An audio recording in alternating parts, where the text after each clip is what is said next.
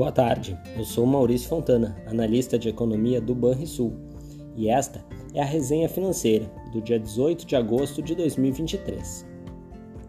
No cenário externo, as incertezas em torno do direcionamento da política de juros nos Estados Unidos parecem não terem sido mitigadas após a divulgação da ata do último encontro do Fed. Além disso, a preocupação com o desaquecimento da economia chinesa ganhou maiores atenções. A principal economia do mundo, os Estados Unidos, foi o celeiro de uma nova turbulência para o mercado financeiro, após o tom dúbio da ata de reunião do Banco Central americano. No documento, os dirigentes deixaram aberta a possibilidade de seguir elevando a taxa de juros no próximo encontro da autoridade. Os membros do Fed reconheceram avanços no controle da inflação e queda das expectativas de curto prazo. Mas, segundo a ata, há riscos que podem deteriorar o cenário macroeconômico, o que justificou o último aperto monetário. Atualmente, a taxa de juros americana está no intervalo entre 5,25% e 5,50% ao ano, e o tom duro da ata causou aversão ao risco em âmbito global, o que fortaleceu a divisa americana, aumentou os prêmios dos títulos dos Estados Unidos e ajudou a derrubar as bolsas de valores. A semana reservou ainda surpresas positivas para a atividade econômica do país. As vendas no varejo e a produção industrial avançaram acima da mediana das expectativas de mercado na passagem de junho para julho. Vale destacar que a produção industrial dos Estados Unidos voltou a crescer após quedas nos dois meses anteriores.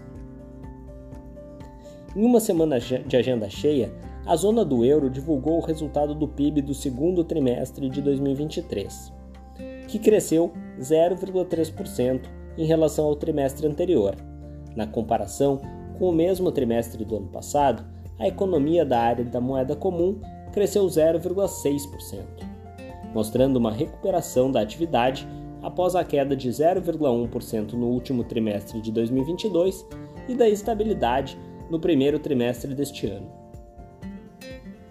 Com relação ao mercado de trabalho, o emprego total na zona do euro cresceu 0,2%, após ter avançado 0,5% um trimestre antes.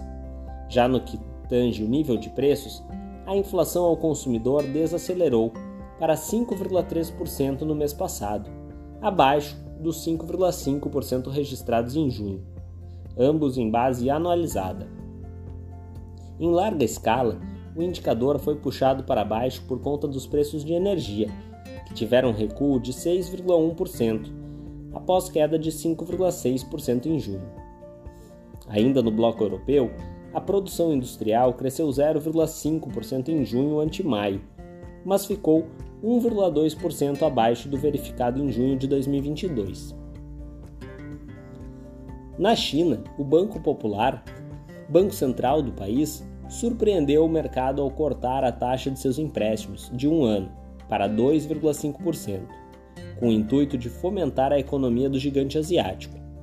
O anúncio foi feito pouco antes de o país apresentar novos dados econômicos aquém do esperado. Em julho, a produção industrial, por exemplo, desacelerou, enquanto a taxa de desemprego avançou. No Brasil, após surpreendente crescimento do PIB no primeiro trimestre do ano, a perda de ritmo de expansão parece mais consolidada, segundo indicadores econômicos divulgados na semana. Contudo, o mercado de trabalho sinaliza que a desaceleração tem sido lenta e irregular. Com relação à atividade, o Índice de Atividade Econômica, o IBCBR, do Banco Central, considerado uma prévia do desempenho do PIB, cresceu 0,6% em junho, após queda de 2% em maio. Em relação a junho de 2022, o indicador teve crescimento de 2,1%. Com os dados divulgados, o IBCBR acumulou alta de 3,35% em 12 meses. Ainda sobre a atividade econômica no Brasil, o monitor do PIB da Fundação Getúlio Vargas apontou crescimento de 0,2% no segundo trimestre, em comparação com os primeiros meses do ano. Já na análise mensal, a economia cresceu 1,3% em junho, comparado a maio, e 2,7% em relação a junho do ano passado, o que demonstrou, uma vez mais, desaceleração no ritmo de crescimento no segundo trimestre. Porém, mesmo com a perda de tração do setor agropecuário, o indicador permaneceu em terreno positivo, o que reafirma a resiliência da economia. Esse fraco crescimento sinaliza ainda a baixa capacidade de expansão em um ambiente de restrito investimento, juros altos e elevado grau de endividamento das famílias. Já no mercado de trabalho brasileiro, a taxa de desemprego recuou de 8,8% para 8% na passagem do primeiro para o segundo trimestre de 2023. Vale lembrar que a queda da desocupação neste período possui um componente sazonal, dado o encerramento de vínculos de trabalho originados nos últimos meses de 2022. Sobre a inflação, viu-se que o IGP-10 caiu 0,13% em agosto ante julho, Desse modo, o índice acumulou queda de menos 5,32% no ano e de menos 7,37% em 12 meses. Os dados fracos da China e a incerteza sobre os próximos passos do Fed drenaram recursos dos ativos de risco e fizeram o dólar se valorizar na semana. Com isso, o índice americano SP500 e o principal índice da bolsa alemã acumularam na semana quedas de 1,8% e 2,2%, respectivamente, até a tarde desta sexta-feira. Com a piora do humor externo, as economias emergentes foram atingidas pela desconfiança dos investidores. Diante disso, o Ibovespa acumulou queda semanal de 2,2% até a tarde da sexta-feira. Já o dólar subiu 1,5% e as taxas de juros pré-fixadas de vencimentos mais longos voltaram a subir no mesmo período.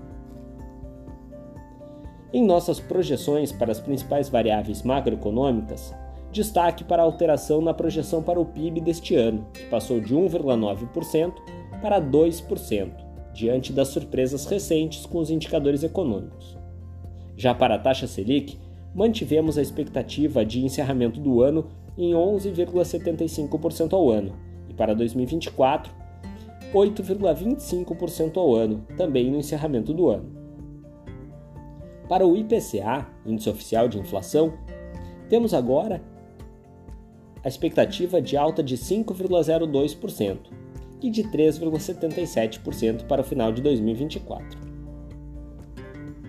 Na agenda de indicadores da próxima semana, destaque, na segunda-feira, para o relatório Focus, no Brasil, com a atualização das projeções de mercado para as principais variáveis de economia.